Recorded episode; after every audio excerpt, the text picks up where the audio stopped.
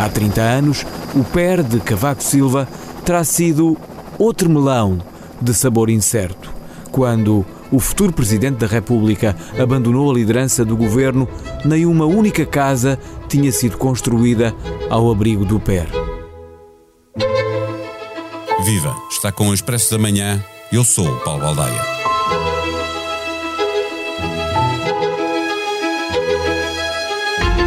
Há 30 anos, exatamente há 30 anos, foi aprovado o Programa Especial de Realojamento. O PER destinava-se a erradicar as barracas nas áreas metropolitanas de Lisboa e do Porto. Apesar do esforço de centenas de milhões de euros, da demolição de milhares de barracas e construção de mais de 35 mil habitações em 290 bairros sociais de 28 conselhos, apesar de tudo isto, houve bairros que ficaram esquecidos. Visitamos um desses bairros no lado esquerdo do Tejo, em Almada, há um ano e meio, para saber o que tinham essas pessoas a dizer aos políticos que se candidatavam nas presidenciais. Voltamos lá agora, quando soubemos que o bairro do Segundo Torrão iria receber a visita da Ministra da Habitação.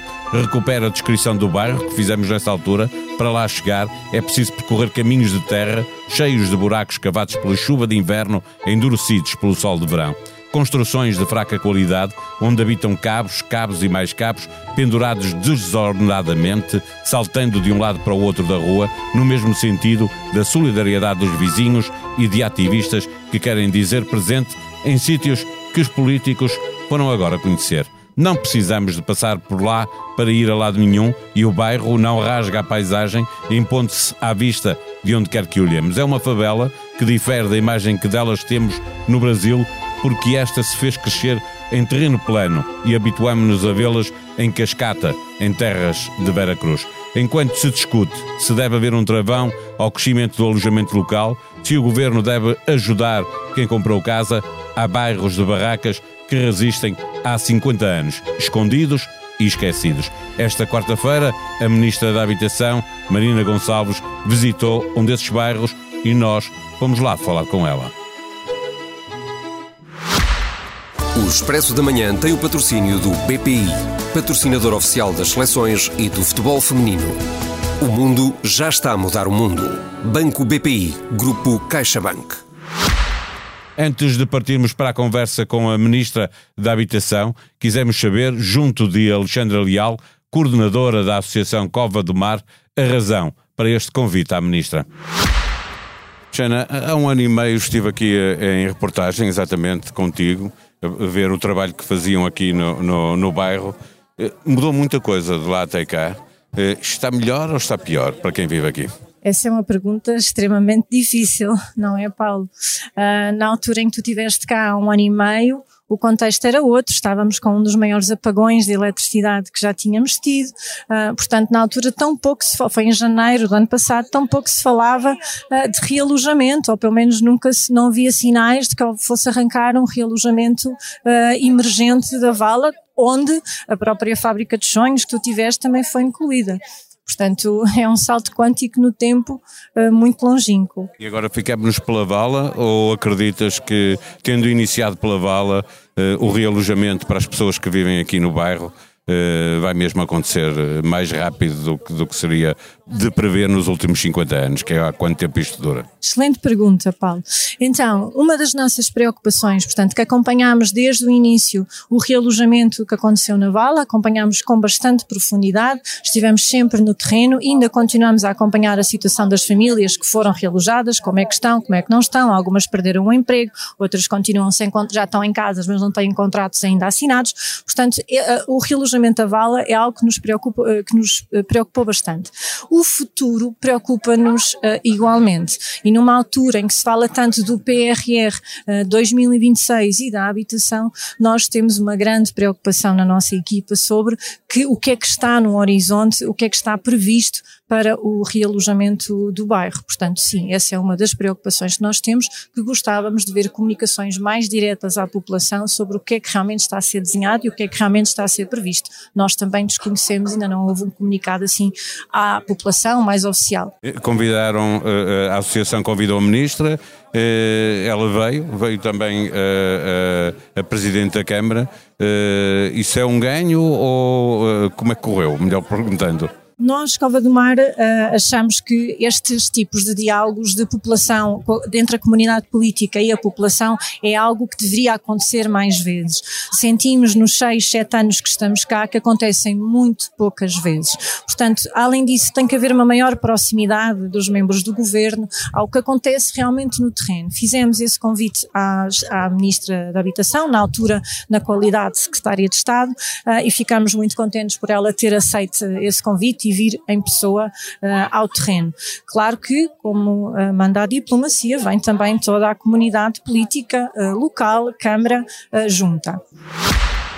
Marina Gonçalves é a ministra responsável pela habitação, tem no Parlamento para aprovação o pacote de habitação mais, mas para os deputados os bairros de lata não são o primeiro debate, nem favelas como a do segundo torrão que se encontram espalhadas pelo país. Sr. Ministro, a partir do, do bairro do Segundo Torrão, em Almada, há uma perspectiva nova, mais uh, intensa do problema que é a habitação em Portugal? Eh, nós, infelizmente, já conhecíamos o problema que temos de habitação, alguns novos problemas, alguns problemas têm décadas. Nós, o segundo torrão é um problema que, que, surgiu há 50 anos, há quase 50 anos que estamos com, com o problema, porque é um problema habitacional. Isto foi crescendo, nós não fomos tendo programas robustos para dar resposta às famílias e hoje, felizmente, temos um caminho traçado.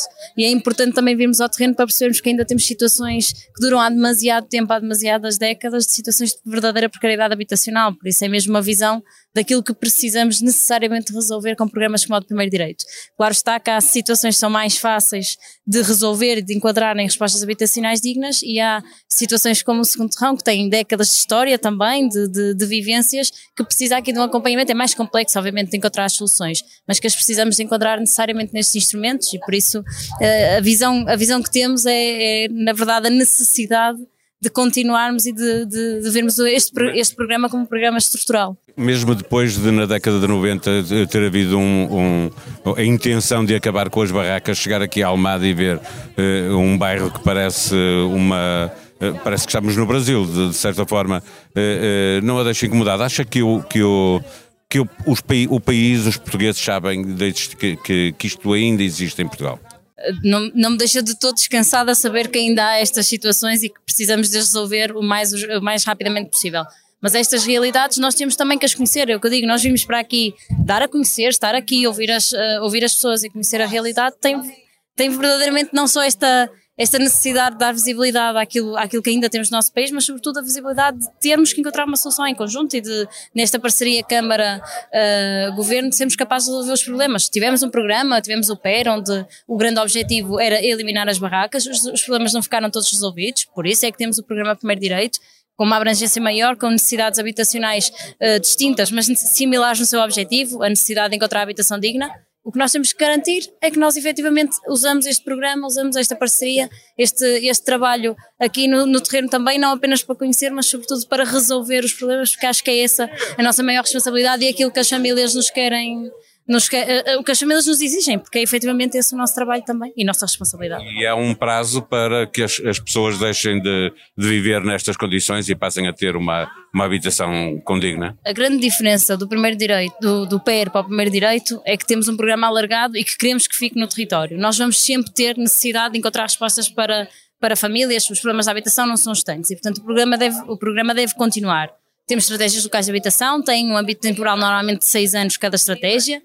Como eu dizia, há situações mais complexas de resolver, menos complexas de resolver e, portanto, temporalmente elas vão se, vão se desenhando. O que é importante é, nós já temos um caminho traçado previsto na estratégia local de habitação para o segundo terrão, no caso, a Câmara Municipal tem já parte da solução em projeto e, portanto, vai avançar com uma primeira fase. Obviamente que aquilo que se pretende é a maior celeridade possível na, na resposta, mas estamos a falar de uma dimensão grande e de décadas de um problema que não se resolveu no passado e que agora, felizmente, começa a ter um caminho para a resolução com o âmbito temporal das estratégias e se ele não for, não, não quer dizer que no final dos seis anos, se, se a situação ainda não estiver na totalidade resolvida, que, que estagne aí o programa. O importante é que nós possamos realmente continuar esta parceria e que o Governo seja parte desta parceria com a Câmara para podermos dar resposta às famílias. Portanto, o objetivo temporal tem um bocadinho a ver também com esta complexidade a cada momento das soluções. Não se constrói habitações de um dia para o outro. Deixe-me terminar esta conversa dando a oportunidade a um morador que estava aqui a querer fazer uma pergunta para que faça ele a última pergunta desta nossa conversa. Última pergunta.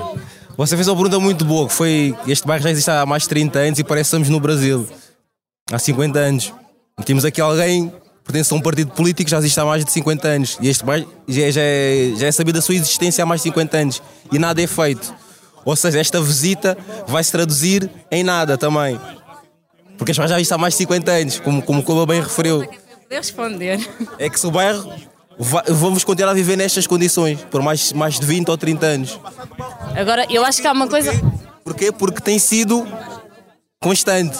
Já estamos há 20, 30 anos nisto. Há uma coisa que eu, e eu acho que é importante nós virmos aqui, e ouvimos também isto, custa-nos sempre ouvir. Nós não podemos dizer que não nos custa ouvir porque nos custa ouvir, mas custa porque também é a nossa responsabilidade, como dizíamos, há, 50, há quase 50 anos foi criado, foi começado a criar este, este, este bairro, foi crescendo a precariedade habitacional, as famílias não vivem em boas condições e nós temos mesmo, não é só vir aqui. E esse é o compromisso que nós temos que assumir, não é só vir aqui, é responsabilizar-nos pelas soluções uh, para as famílias. Depois é assim, eu digo sempre, só vai acreditar, e bem, quando vir. Quando vir, só vai acreditar quando vir. O meu desafio é esse, é que possamos mesmo nós, nós, a Câmara, o Governo, sermos capazes, e o IRU, obviamente, sermos capazes de, de corresponder a estas expectativas, porque é uma expectativa mais do que legítima de quem nos, de quem nos confronta também com estas palavras, porque é, é a realidade. São, são, são quase 50 anos em que o bairro foi crescendo, não se construiu soluções habitacionais dignas, não se deu aquilo que é um direito fundamental e cabe-nos a nós ouvir, uh, perceber como é que nós conseguimos as soluções e, mais do que isso, concretizá-las no território. E esse é o compromisso que nós temos que assumir.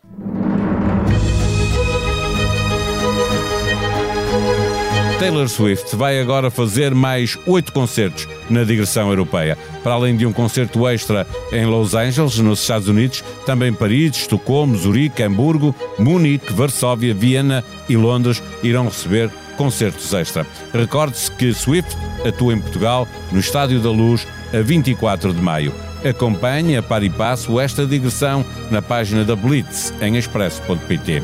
Proposta para ouvir o podcast Money, Money, Money. Podemos ser espiados pela Huawei através do 5G. Portugal pode vir a banir a empresa chinesa das redes de nova geração. Quais são as consequências? Há razões para tanta preocupação? É uma das grandes cabeças da sua geração, investigadora principal da Gulbenkian Ciência. Isabel Gordo conversa com Bernardo Ferrão no podcast Geração 70. A sonoplastia deste episódio foi de João Martins. Tenham um bom dia, nós vamos voltar amanhã. Até lá.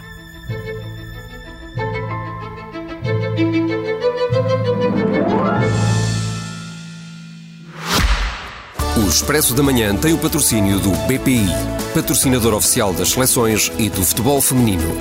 O mundo já está a mudar o mundo. Banco BPI, Grupo CaixaBank.